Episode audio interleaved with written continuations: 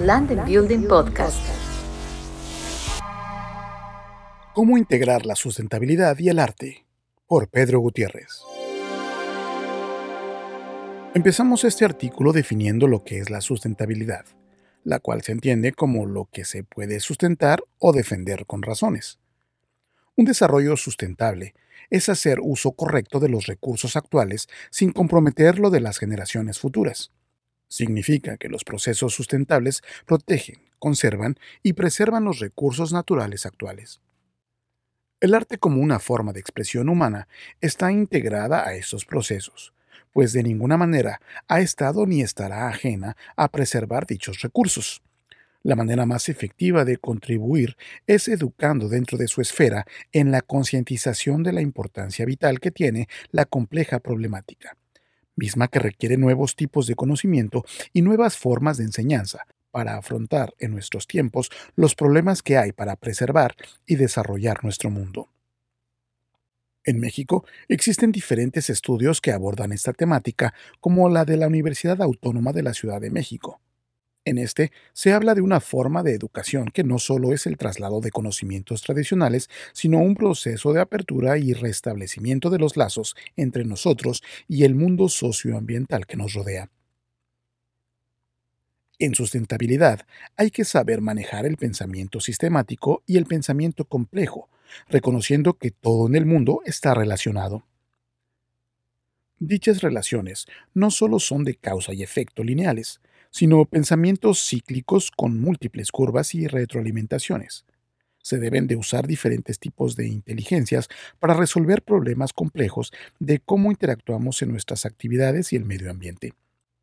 La sustentabilidad se trata de estilos de vivir y formas de ser, viéndonos como individuos inmersos en la problemática a resolver y no solo como espectadores.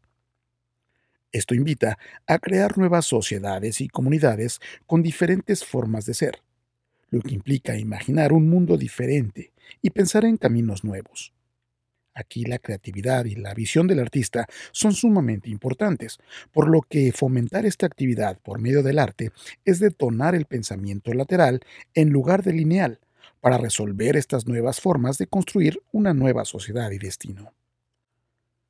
El arte tiene la capacidad de literalmente ver el mundo de una forma diferente, más compleja, con diferentes niveles de realidad, nivel intelectual analítico, nivel emocional y nivel sensorial. Tradicionalmente, el arte se enfocaba en representar nuestro entorno solamente en paisajes de la naturaleza. En este enfoque temático se mantuvo durante muchos años. Después se avanzó sobre todo en pintura en la representación de los procesos para aprovechamiento de recursos naturales y actividades humanas, como villas de pescadores, ciudades y fábricas industriales, campesinos, campos agrícolas, etc.